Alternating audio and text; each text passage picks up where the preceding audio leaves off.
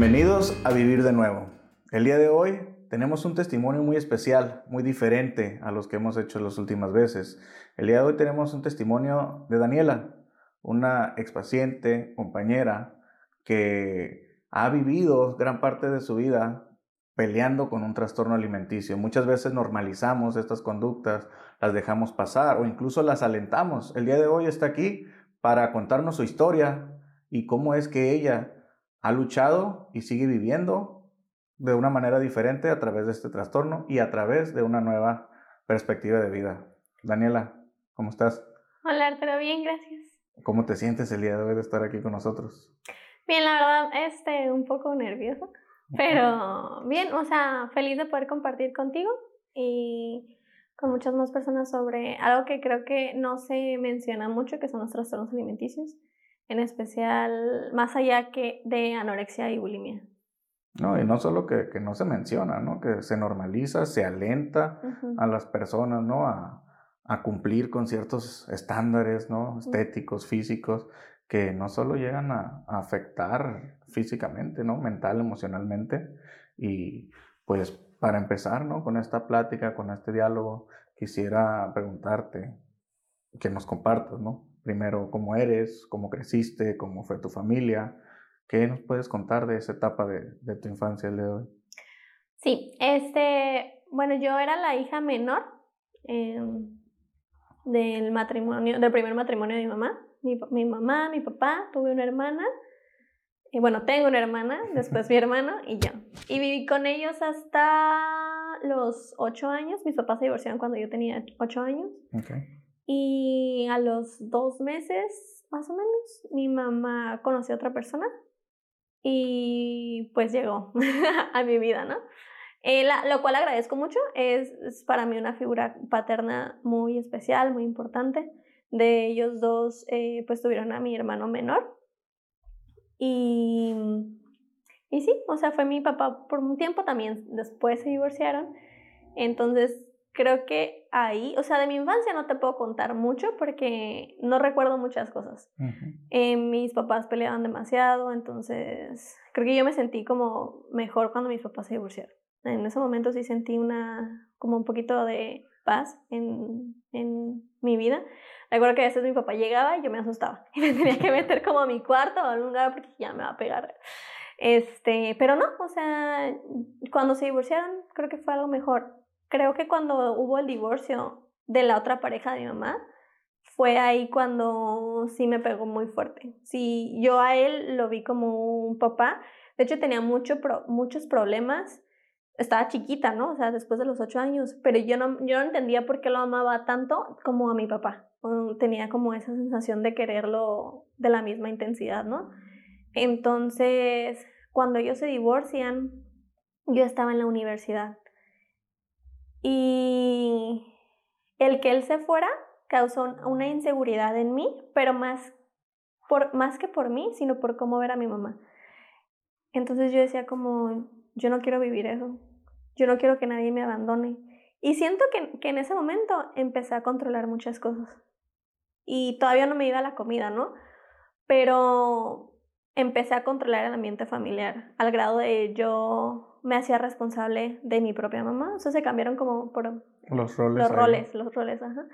Me encargaba de limpiar la casa, de hacer el desayuno, de llevar a mi hermano a la escuela, de pagar, o sea, iba a pagar el teléfono, iba a pagar la luz, iba a pagar todo la escuela de mi hermanito, o sea, lo recogía, eh, estudiaba, eh, hacía mis servicios.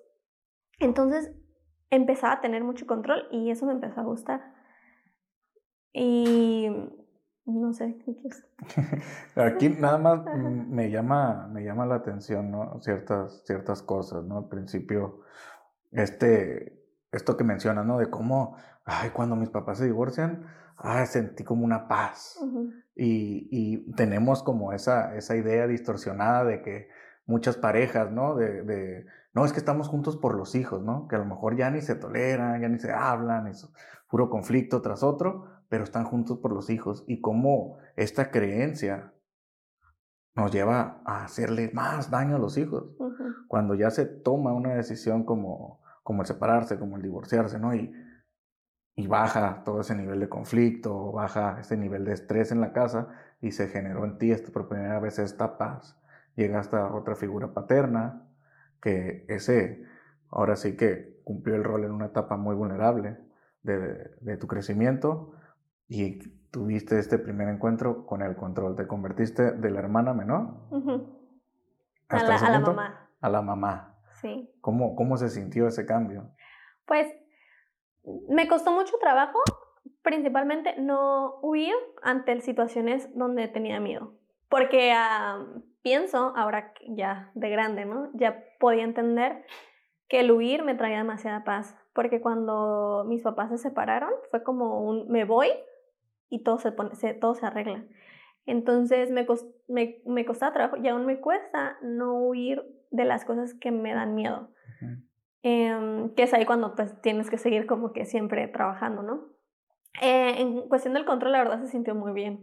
Muy bien, tenía el control, o sea, de, de mi casa, eh, económicamente, en, mm, mm, al grado que mi mamá me tenía que pedir casi permiso a mí. Eh, empecé a hacer ejercicio por, pues nada más, o sea, por hobby. Em, y empecé a notar como una atracción, por así decirlo, de personas. Entonces, tener el control no solamente de objetos, sino de personas externas a mi familia, se empezó a sentir mejor. Yo no asimilaba que a, lo que me iba a meter, ¿no? En ese momento. Pero empecé a hacer demasiado ejercicio y era algo increíble el hecho de que no podía dejar de hacerlo. Hacía ejercicio de lunes a, a viernes, los sábados también me iba a hacer ejercicio y los domingos me iba a correr. Bueno, yo viví en playas durante mucho tiempo, ¿no? En playas de Tijuana y me iba a correr 12 kilómetros, o sea, normal. Y tranquilo, ¿no? Para calentar, sí. Entonces, eh, pues dije, no, pues tengo que empezar a modificar mi, mi alimentación. Aunque en mi casa, la verdad, mi mamá siempre nos dio una alimentación como saludable, por así decirlo. Eh, nunca tuvimos una fijación a, a, la comida o a los cuerpos, a un estereotipo. Lo que sí es que yo miraba mucho que mi mamá se fijaba en las mujeres por la inseguridad y por lo que vivió, ¿no? De, de su situación, pues mis papás se divorciaron por, por, por infidelidad. Okay. Entonces empecé a agarrar esas conductas, pues obviamente, ¿no? O sea, viví con ella toda mi vida.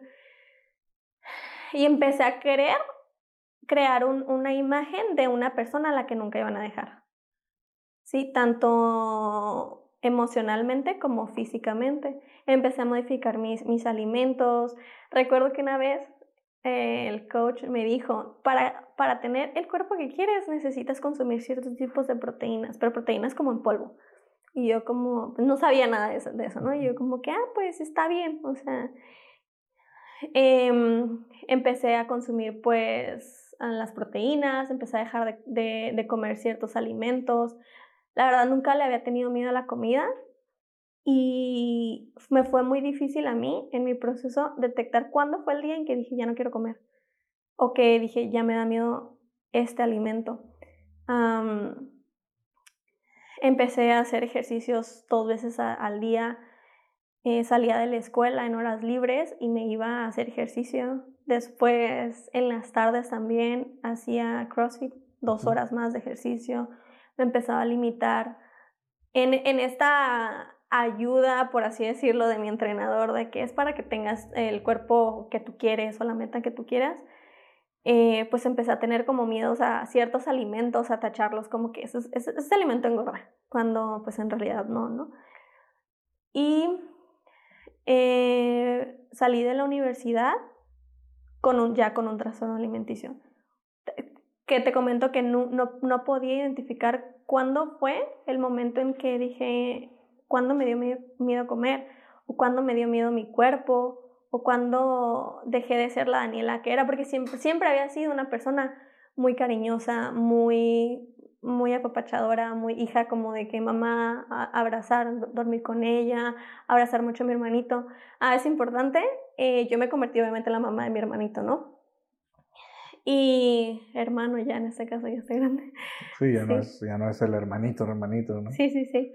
Me convertí en su mamá y me costaba mucho que mi mamá tomara decisiones de él.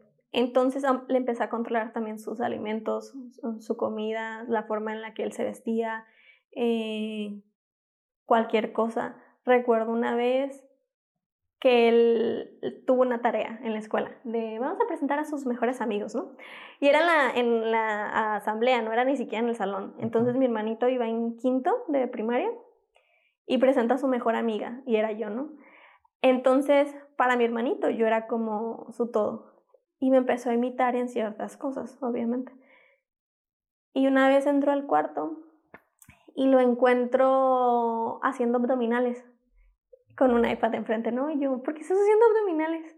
Y me dice... Vas en quinto. Ajá, en quinto de primaria. ¿Qué tienen? ¿10 años? ¿11? Mm, ajá. Y me dice, ese quiere este tipo de cuerpo. Y me enseña, y era un, muchacho acá súper fuerte, acá, ¿no? Y, yo, ¿por qué quieres ese, de ese tipo de cuerpo?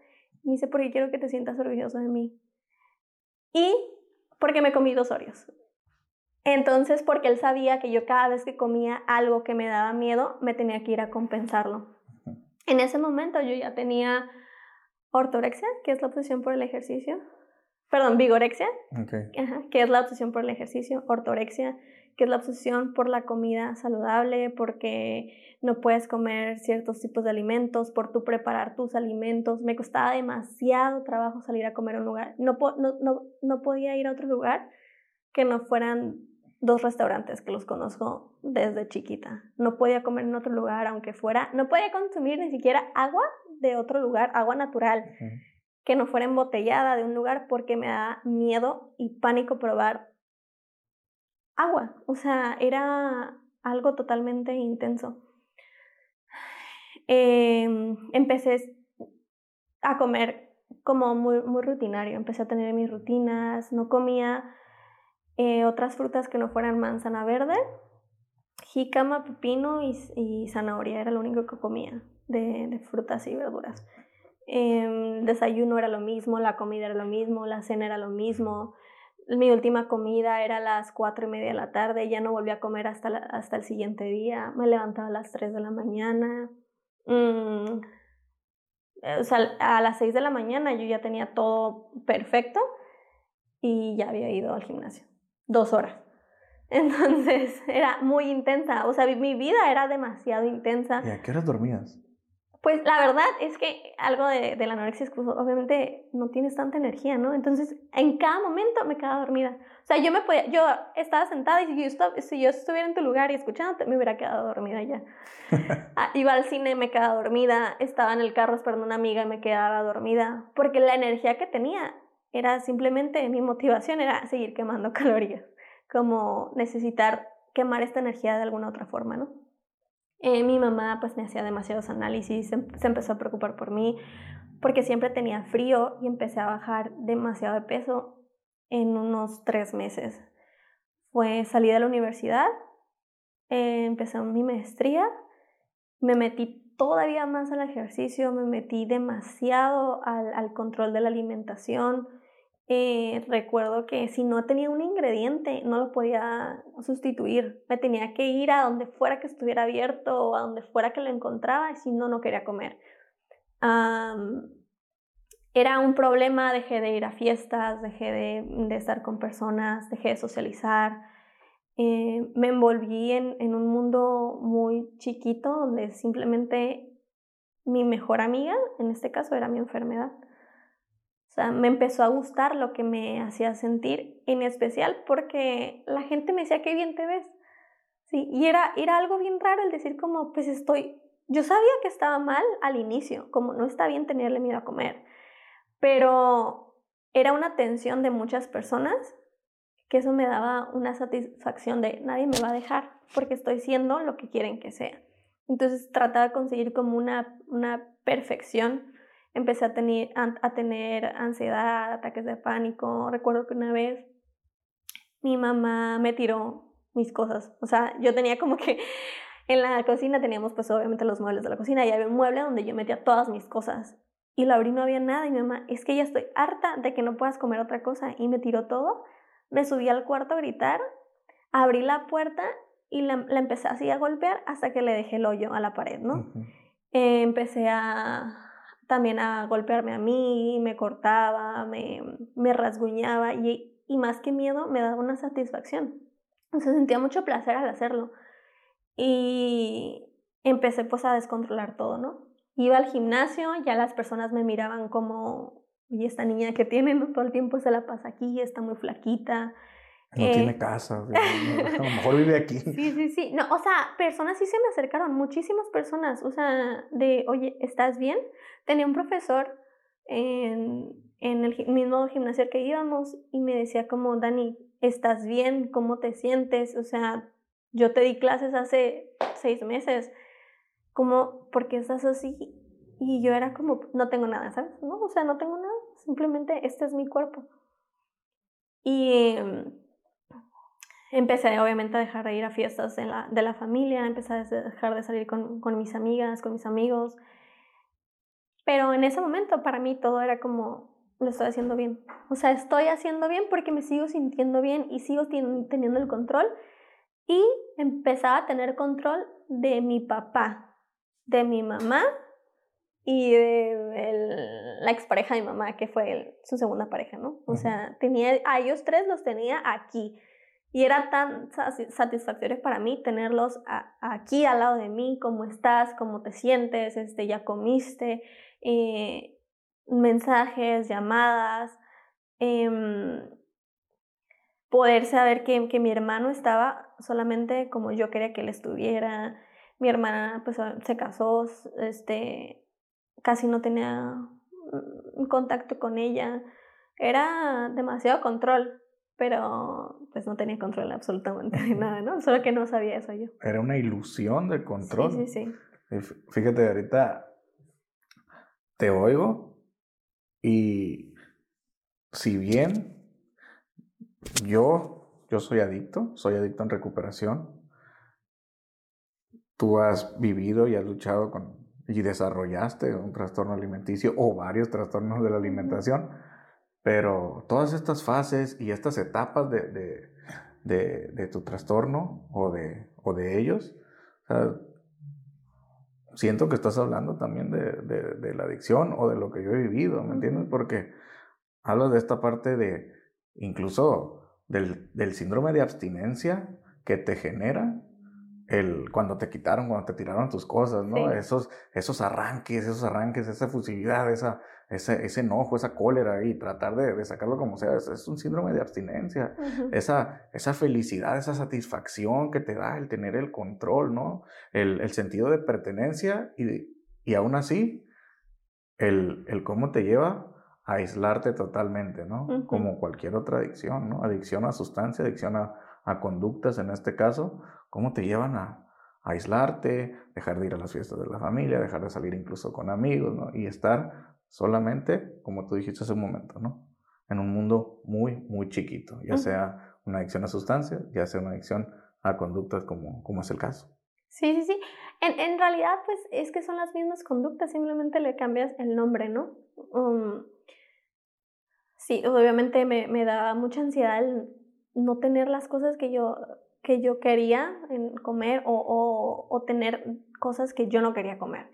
Me causaba demasiado estrés, lloraba, gritaba, me empezaba a jalar el cabello y yo decía, en momentos decía, es que esto no está bien. Y luego en momentos decía, es que nadie me entiende.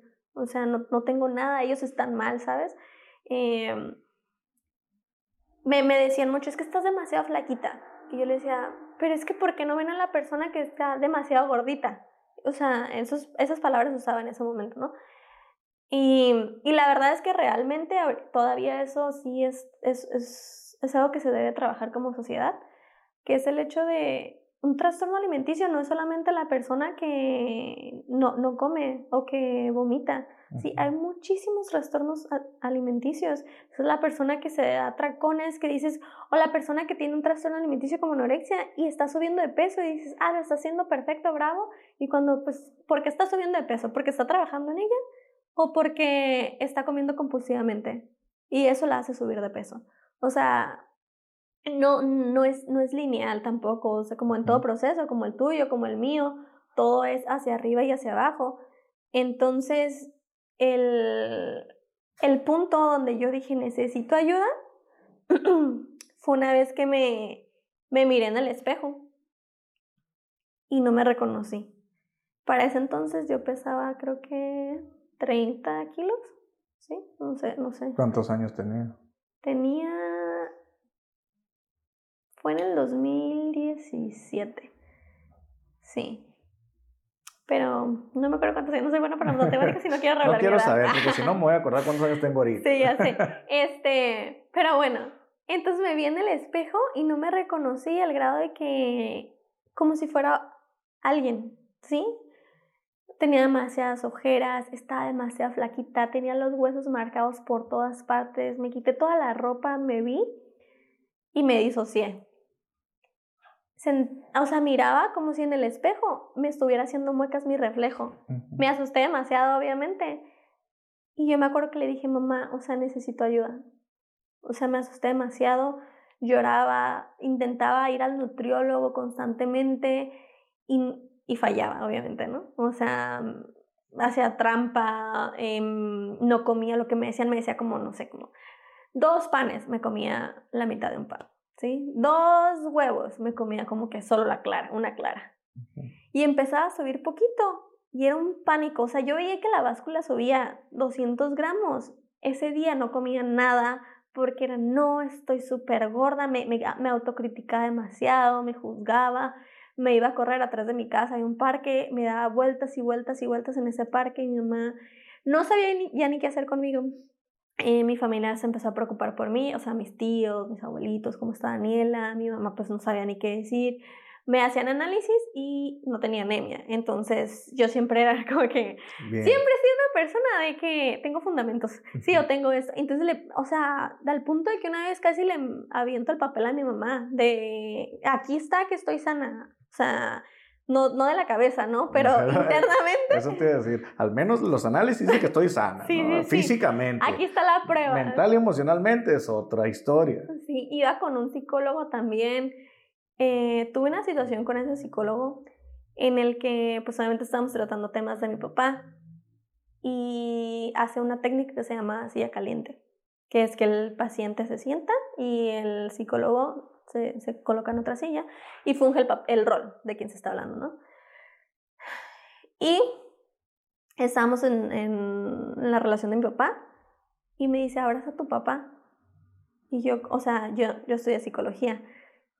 Y automáticamente fue como, pero eso no está bien. Pero todavía estaba metida, ¿sí? Obviamente cuando estás haciendo la técnica, pues estás abierta emocionalmente.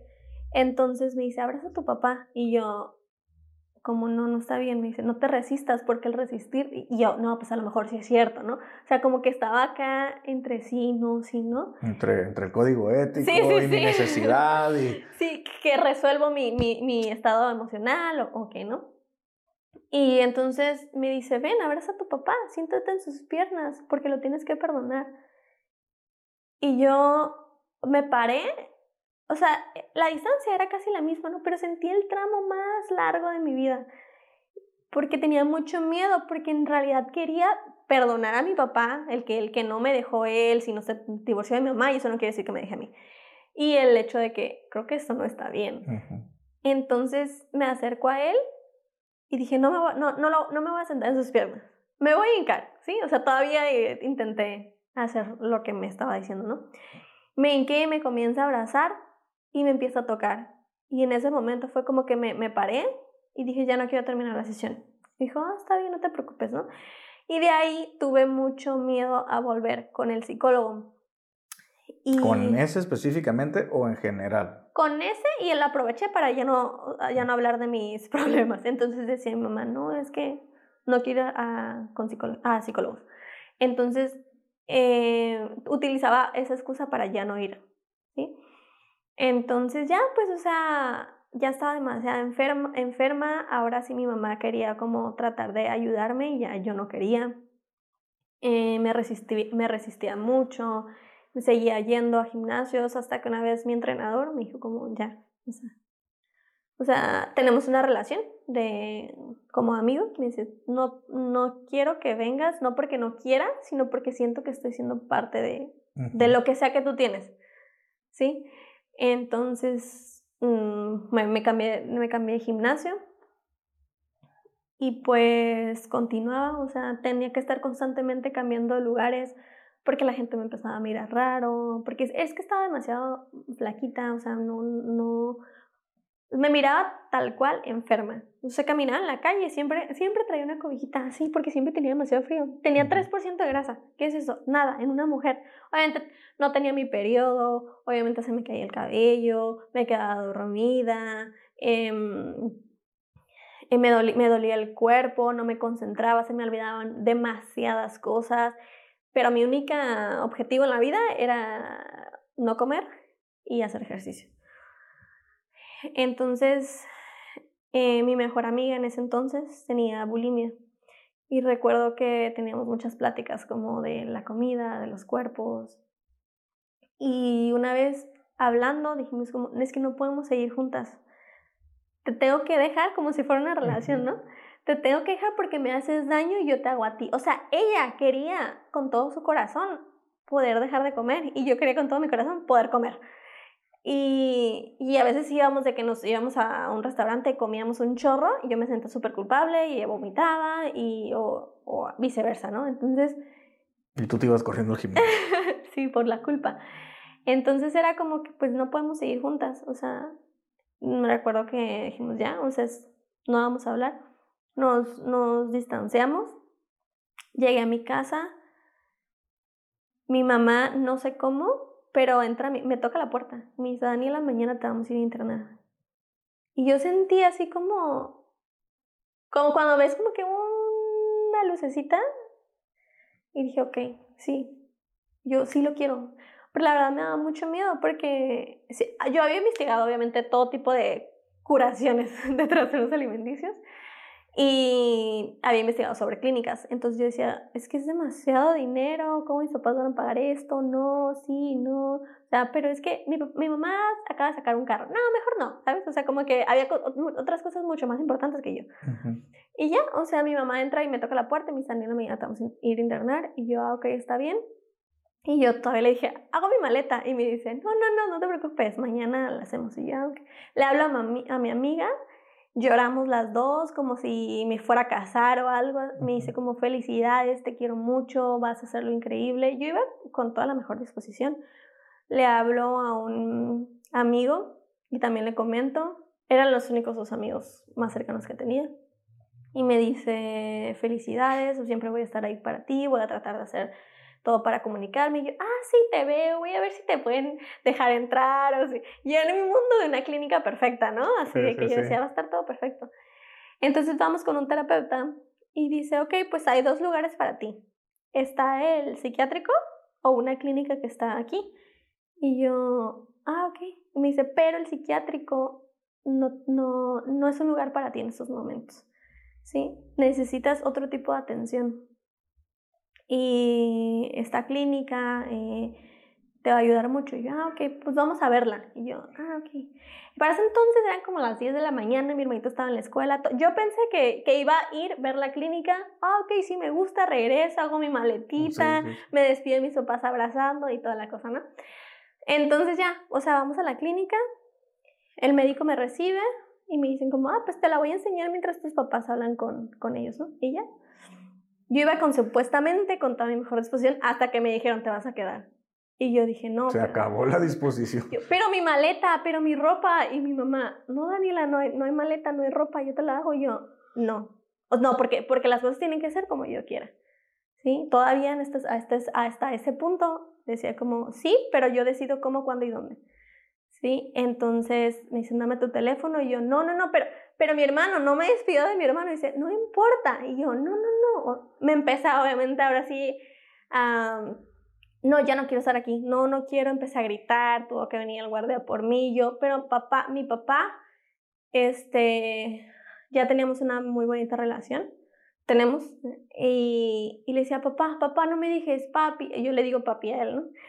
y, ahí con más entusiasmo. Y me dice, y me dice, es que no quiero que te mueras Y yo, no, no, no, mamá, mamá, por favor, es que necesito, yo, mi maestría, mi hermano, me dice como, no, es que necesito que estés aquí. Y yo, pero no, me dice, pero es que tú querías. Y yo, sí, pero es que así no, no, no me digas qué hacer, ¿sabes?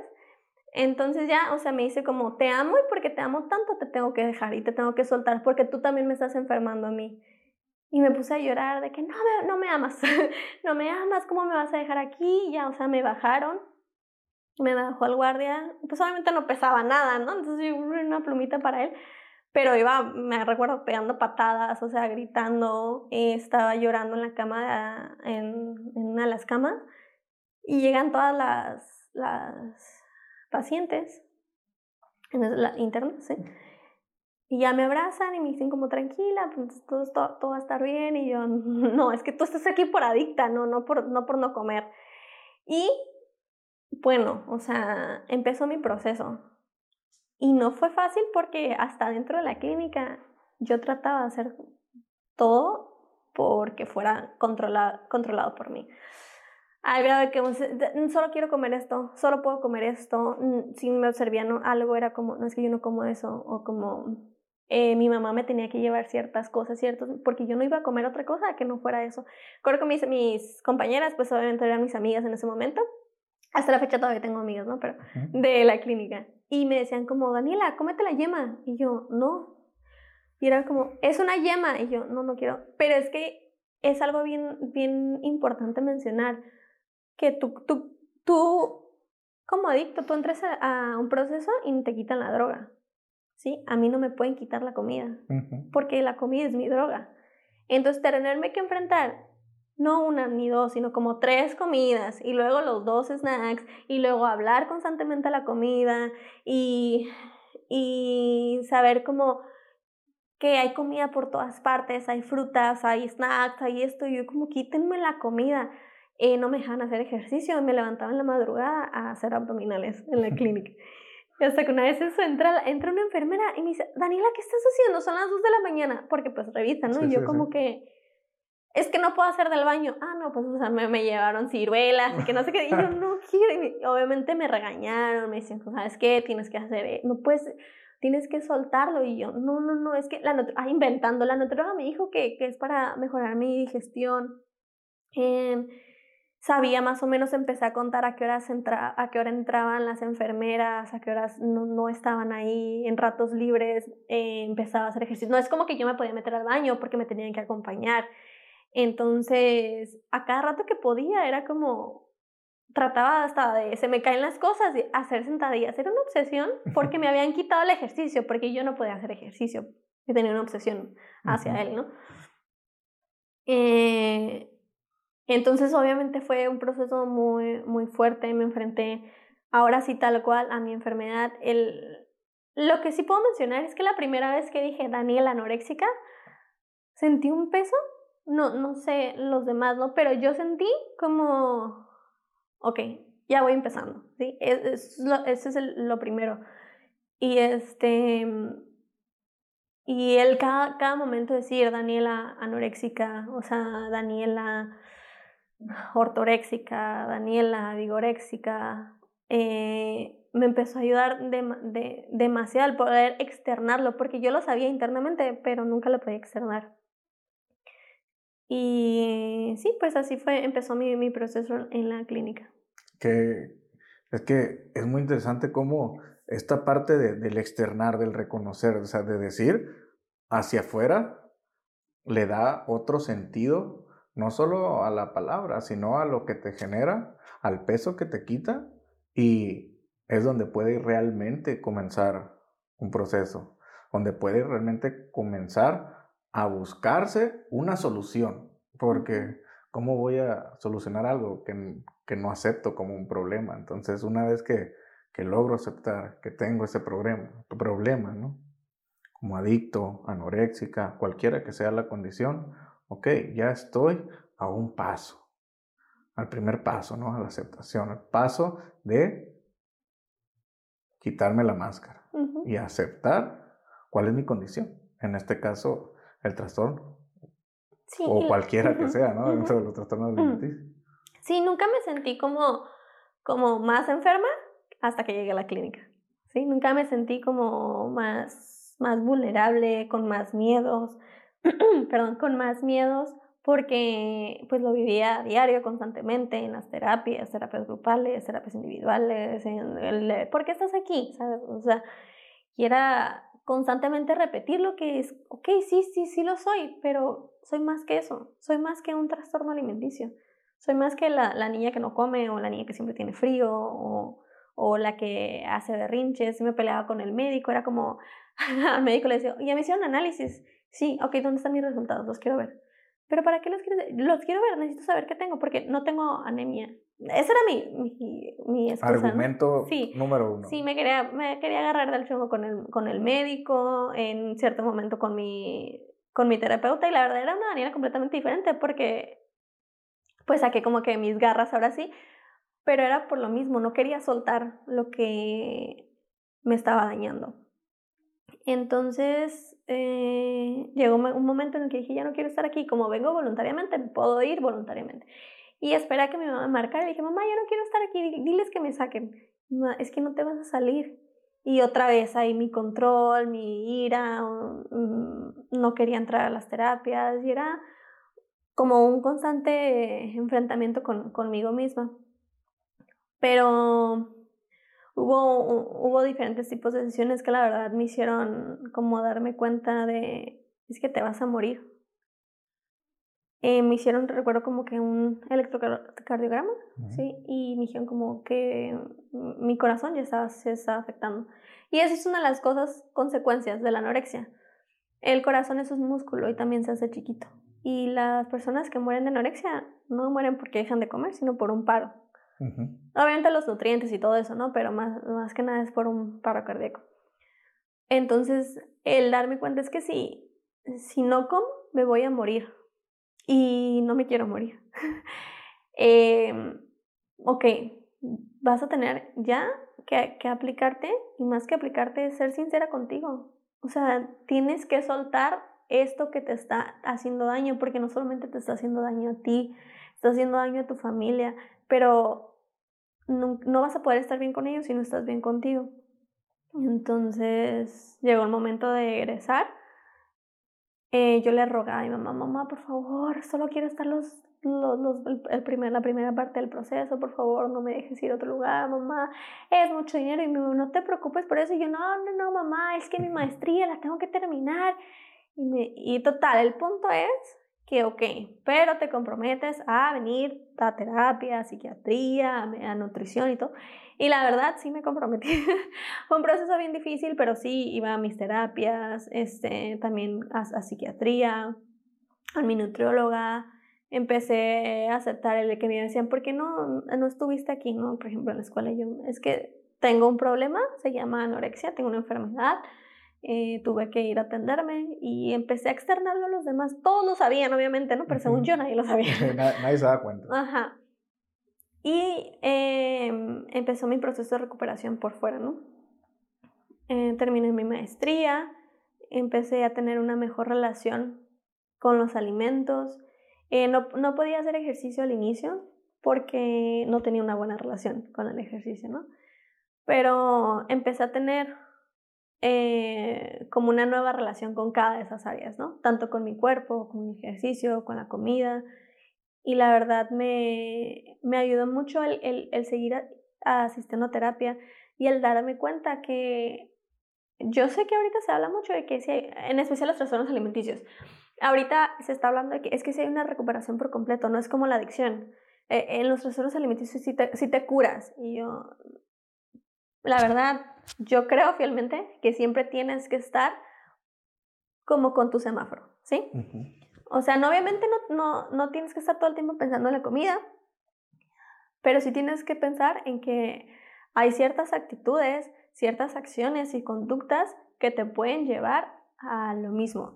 Y, no, y la comida al final de cuentas es el piquito, es lo de arriba. El dejar de comer o el hacer ejercicio intenso o el autocriticarme es solamente la punta de todo lo, o sea, todo el trasfondo que hay en mi vida, ¿no? Entonces, em, no estar siempre pensando en la alimentación, pero sí en el que no la tienes librada y no, no, le ganas a una enfermedad así de fácil.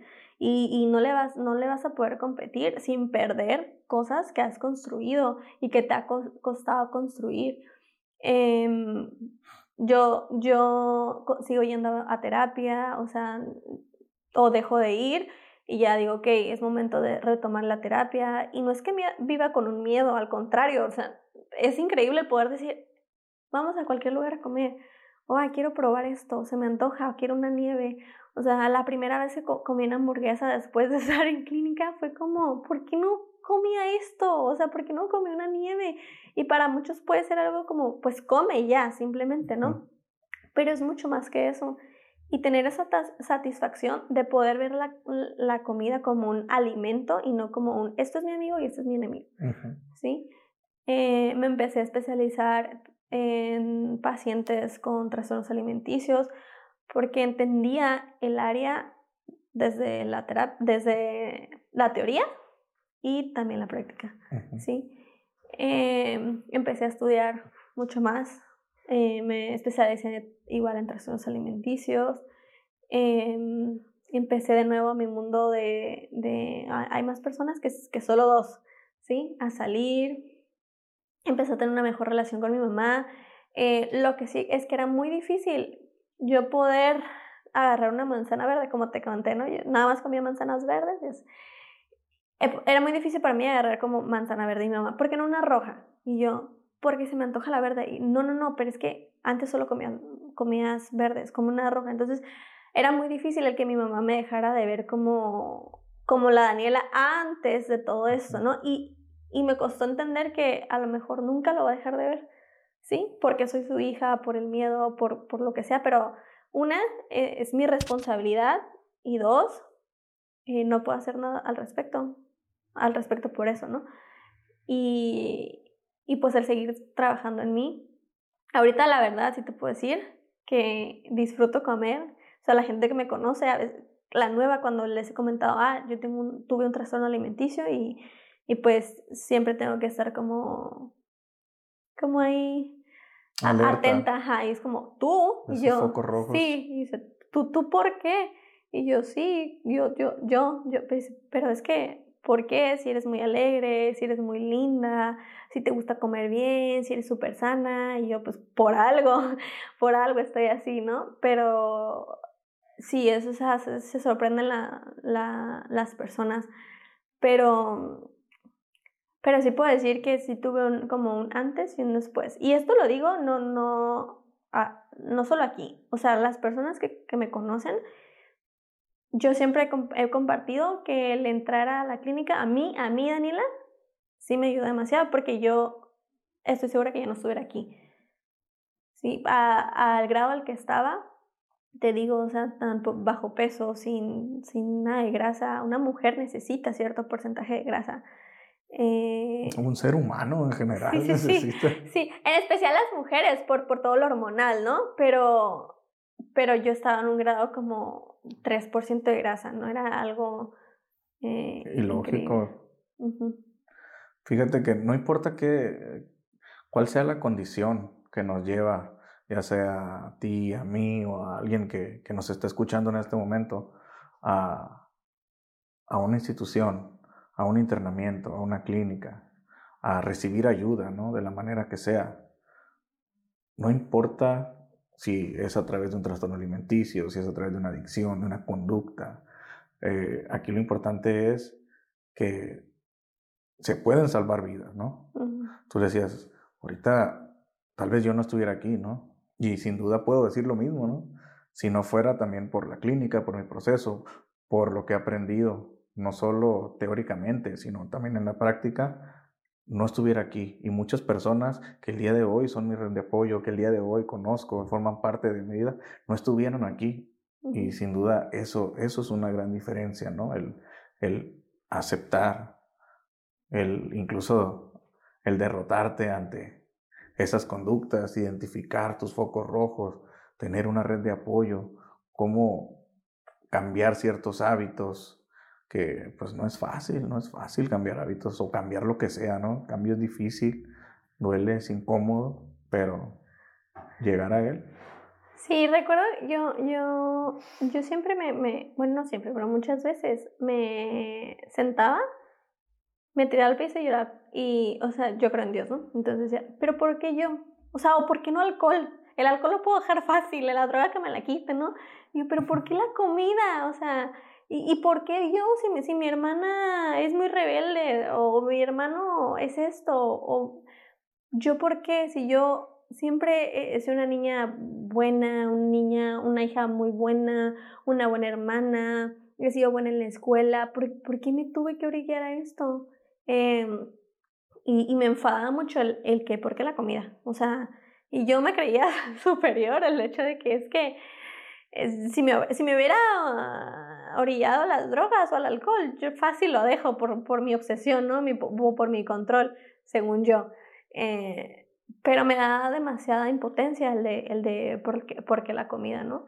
Y, en, y entiendo que por las cuestiones, como te digo, o sea, todo lo de abajo de la comida y, el ejercicio, me tenía, o sea, me orillé a, a, algo, ¿sí? Algo tenía que, que abrazar y, y, cuando mi familia también se dio cuenta es que no es Daniela, ¿sí? Daniela no solamente la, la, la hija que tiene un problema con la comida, sino es toda la familia. ¿sí? El, el sentar y, decir eso, eso que no te gusta, esa plática incómoda, eso que, que, te cuesta escuchar como a lo mejor como papá o como mamá y también como hija, decir como, pues también he fallado eh, y aceptar pues la responsabilidad. En este caso yo me estaba llevando a, a mi hermano y fue algo que, que sí, me, sí me pegó muy duro porque o sea, mi hermano no era mi hermano, era mi hijo. Sí, y hace apenas unos años, ya llevo seis años, y hace como dos años lo solté porque me embaracé y dije, ok, ahora sí viene mi propio hijo. Y tengo que soltar a alguien que no es mi hijo, es mi hermano. Y y me, me, costó mucho trabajo y a eso voy a que constantemente sigues descubriendo que hay cosas como que sigo, sigo haciendo estas cosas y por eso sigue siendo importante estar rodeado de las personas correctas y alejarte de esas personas que sabes que las puedes amar demasiado, pero que no son las personas correctas porque te pueden llevar también a eso que tanto te ha costado salir, ¿no? Eh, amistades, relaciones, eh, áreas de trabajo. Hay lugares que yo sé que no puedo ir eh, no porque tengan droga ahí, eh, sino porque me cuesta y me mueve mucho. Eh, no podría estar en un lugar, no sé, donde se hablen mucho de, de estereotipos, de cuerpos y, y, todo, porque sé que me puedo voltear a ver a mí. Eh, ahora me puedo ver en el espejo y decir como, ok, pues sí, está bien, pero no importa, o sea, gracias a mis piernas, gracias, o sea, que, puedo tenerlas y correr y no estar obsesionada con que sean más delgadas o que tengan cierta forma o que la camisa me quede de, de un modo cuando en realidad lo que en verdad importa es que si me enfoco en eso puedo volver a, a, a lo mismo y eso lleva consigo mi vida y, y todo lo que he construido. Y, y de todas las personas que te rodean, porque hace uh -huh. rato dijiste, o sea, no era nada más yo, no era solo mi vida, era toda la familia, todas las personas que se preocupaban y que se preocupan por ti, estaban de alguna manera directa o indirectamente sufriendo también contigo durante este, esta parte, ¿no? Este episodio de tu trastorno, ¿no? Ya sea si hay cura o no, o si se encuentra en una remisión, o sea, ahí, calmadito, ¿no? Congelado, sí. como, como en uno, ¿no? La adicción que no tiene cura pero que se encuentra en un proceso de recuperación, que es una remisión parcial, por así decirlo, ¿no? De cómo no hay consumo el día de hoy. Pero yo quisiera preguntarte, ¿qué, qué relación crees que tenga el, un trastorno alimenticio con la autoestima? Pues es, esto se basa demasiado en, en eso. O sea, no estás segura de ti, no, no estás segura de, de, quién eres, no vas a estar segura de cómo eres, ¿sí? El, el, la relación que tú tienes contigo es la relación que muestras también con los demás, Pero es bien importante, yo creo, el hecho de, de decir también, a veces no estoy bien, ¿sí? y está bien no estar bien. Em, el trabajar en, en, en, ti, o sea, en, en, tu autoestima es demasiado importante, pero también aceptar que no siempre vas a estar bien, ¿sí? Y no, no tratar de seguir esta lucha de, de, de, de, perfección, ¿sí? Porque una de las cosas que buscamos mucho las personas con trastornos alimenticios es ser perfectas, y ni siquiera ser perfecta para los demás, ser perfecta para ti, porque obviamente eh, llegamos a un grado extremo, ¿sí? Un grado eh, eh, enfermizo que ni siquiera es el cuerpo, ni siquiera es la comida ya, es una obsesión constante y el, decir, no quiero dejar esto. y obviamente hablas de muchas inseguridades, te, te comento, no, como te comenté hace rato, yo decía como, no quiero que nadie me deje. Entonces obviamente tenía mucho miedo a que, por ejemplo, lo que pasó a mi mamá, yo no quiero que, que alguien me deje a mí y llorar como lloraba mi mamá. Yo quiero ser esa persona que puede tener el control de la otra. Y era como un pensamiento, tú puedes decir como que, ok, qué, qué intensa, pero para mí en ese momento tenía lógica y me causaba tan, tan, tan, tanto placer el poder tener el control de, de las personas, el poder decir como quiero hacer esto, quiero ir a este lugar. Em, yo me sentía amada y me sentía atendida y me sentía que, que estaba todo bien a mi alrededor. Pero al final de cuentas no, no, podía tener ni siquiera control de lo que me metía, no me, no me metía a la boca, menos de, de, las personas, ¿no? Y al final me di cuenta que, que las personas siempre me daban algo por recibir algo a cambio. En, entonces trabajar con, con, conmigo, o sea, y no solamente con la Daniela de ahorita, o sea, bueno, en ese momento, sino como la Daniela del pasado, o sea, escarbar no solamente es como el polvo, es, es lo que hay más adentro de eso que es, pero ¿por qué tienes miedo a comer? Bueno, ok, quita la comida, ¿qué más hay? Bueno, es que tengo miedo a que no estén al lado de mí, tengo miedo a que ya no me hable mi papá, tengo miedo a que a que ya no, mi mamá no me diga cómo estás. O sea, yo, yo deseaba con todo mi corazón que mi mamá me abrazara. Y cuando me abrazaba, eran los momentos en los que yo entraba en crisis por la, por la comida. Entonces, como que mantenía es, e, esas conductas para recibir como, pues, un abrazo a mi mamá, ¿sí? Y llegó un tiempo en el que mi mamá, obviamente, y yo éramos súper enemigas. Eh, pero era la única forma en que podíamos eh, convivir las dos, o sea, manteniendo eso y también le costó mucho trabajo a ella aceptar que es parte de esto, ¿sí? No es simplemente, no es simplemente Daniela la, del trastorno alimenticio, es, es, es mamá, es papá, es hermano, es hermana, es, es toda la familia y todos tienen que trabajar, porque si como un carro, ¿no? O sea, no, no vas a poder correrlo si te faltan dos llantas o si te falta el, el volante. Entonces, eh, creo que la, la terapia familiar también fue demasiado importante para mí, ¿sí? Para mi autoestima. O sea, para mi autoestima fue importante que mi mamá fuera a terapia. Fue relevante que mi papá fuera a terapia para yo poder sanar. Y y hay una relación muy grande en, en, en aceptar, tener que trabajar en ti, en tu autoestima, y también en el tener que aceptar que hay momentos en los que no te vas a sentir bien y está bien también.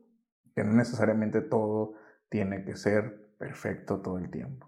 También a veces sentirse mal está bien. Sí, sí, sí. a pesar de que se escuche raro, ¿no? Pero es la realidad, es la realidad, no hay nada perpetuo en nuestra vida, ¿no? Algo que, que, se va a permanecer de la misma manera para siempre, ¿no? Entonces las cosas cambian, los días cambian, son diferentes, las personas cambian, nosotros podemos cambiar también. Y sin duda es una gran historia, ¿no? Es un, es un, un compartimiento del cual yo estoy seguro que a muchas personas les puede ayudar el, el voltear y decir, oye, yo estoy pasando por lo mismo, o sabes que yo conozco a alguien que está pasando por lo mismo.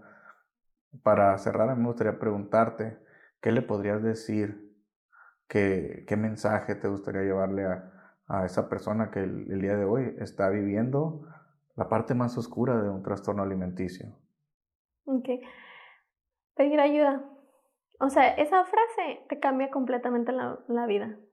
El, el, pedir ayuda. O sea, el, poder decir de ti, necesito ayuda, porque yo solo no lo voy a poder hacer, es hacerte sentir vulnerable, es hacerte sentir que tú no lo puedes, que, que no eres el, el, el, el, que todo lo puede, no eres el que puedes con tu enfermedad, el que puedes con el alcohol, o en este caso, el que puedes con, con la comida, con los trastornos alimenticios, es, es, es hacerte chiquito y decir, o sea, no puedo porque esto ya es más grande que yo, ¿sí? Para mí eso siempre, y pues como terapeuta también a mis pacientes es, dilo, externalo. O sea, el pedir ayuda no es un acto de cobardía, es un acto de amor propio y no todos lo pueden hacer, ¿sí? No todos pueden decir, ¿sabes qué? No lo estoy, no lo estoy logrando yo sola, necesito ayuda. Eso para mí es de las cosas que, que, que sí te digo que sí te pueden cambiar, ¿sí? El, el, todos lo saben, todos saben, obviamente, que, que hay algo en ti, ¿sí? en este caso, nuestros trastornos alimenticios, el, el, que tengas una rutina tan, tan perfecta, el que tengas una vida tan perfecta, el que hasta las redes sociales, o sea, hay personas que en este punto toman tiempo de su vida arreglar una foto para subirla, para que combine con la otra, algo, no, no puedes arreglar ni siquiera tu vida, que vas a andar arreglando tus, tus fotos de una red social, ¿sabes? Entonces, todos sabemos que hay algo, ¿sí? Pero dilo, porque necesitamos que tú puedas, ¿no? Y ahora, pues hay momentos en los que no es fácil pedir ayuda, ¿sí? Pero en verdad, en verdad, la, la parte del medio del proceso te, te, te va a hacer sentir que fue la decisión correcta, ¿sí? Y que lo necesitas. O sea, cuando nos negamos mucho a algo, a recibir una ayuda que nos a recibir la ayuda que nos puede salvar nuestra propia vida, obviamente sabemos que algo, algo anda ahí que hay que trabajar. Entonces, es eso para mí. Pedir ayuda. Pues muchas gracias. Yo la verdad te agradezco el estar aquí, te agradezco el darte la oportunidad de, de compartir esta parte tan personal de ti. E incluso, pues yo te conozco como profesional, yo te conozco como terapeuta y que el día de hoy vengas como Daniela. Bueno, vienes como psicóloga, no vienes a compartir una parte teórica, vienes a compartir tu historia, tu testimonio, ¿no?